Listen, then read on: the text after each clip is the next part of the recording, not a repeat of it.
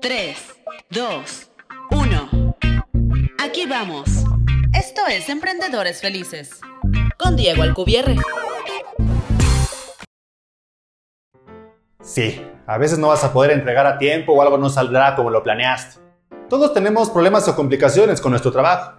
Y aunque no lo creas y le expliques a tu cliente, él puede llegar a entender. Sí, estoy de acuerdo en que algunos clientes no van a entender y se van a enojar. Pero quedarte callado, simplemente no entregar a tiempo o con un problema sin dar explicaciones, es la peor estrategia que puedes seguir. Pero lo que yo te recomiendo es que avises a tu cliente que no vas a entregar o que ha surgido un problema.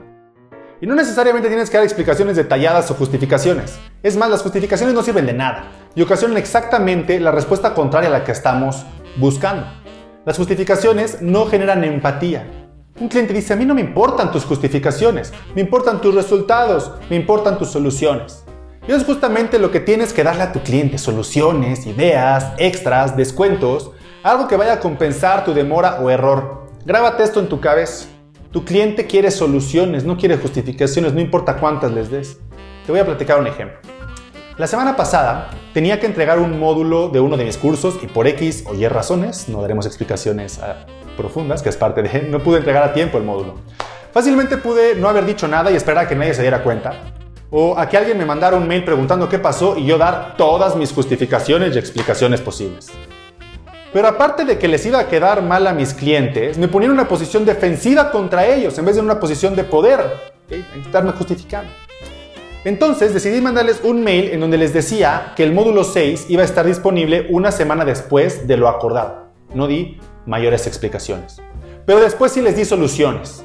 Primero les di una tarea que hacer, leer uno de los tres libros que complementaban su aprendizaje que les había recomendado. Y segundo, que por las molestias les ofrecí una videoconferencia extra a la que habíamos acordado dentro del curso.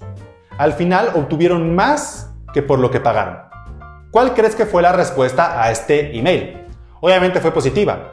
Recibí emails agradeciendo que les avisara y otros tantos emocionados porque iban a tener tiempo de ponerse al corriente o de, leer uno de los libros que les haya recomendado. Recuerda, tu cliente quiere soluciones. Y aunque surjan problemas o retrasos, siempre puedes ofrecerles una solución, no una justificación. Por favor, si no vas a entregar a tiempo, si algo salió mal con tu producto o servicio, avísale a tu cliente y dale una solución alternativa. Vas a tener muchos mejores resultados que si solamente estás dando justificaciones. Gracias por haber escuchado un nuevo episodio de Emprendedores Felices, en donde encontrarás herramientas y estrategias para ser un emprendedor increíblemente exitoso en todos los aspectos de tu vida. Para no perderte ningún episodio y conocer más sobre el Club de los Emprendedores Felices, visita la página emprendedoresfelices.club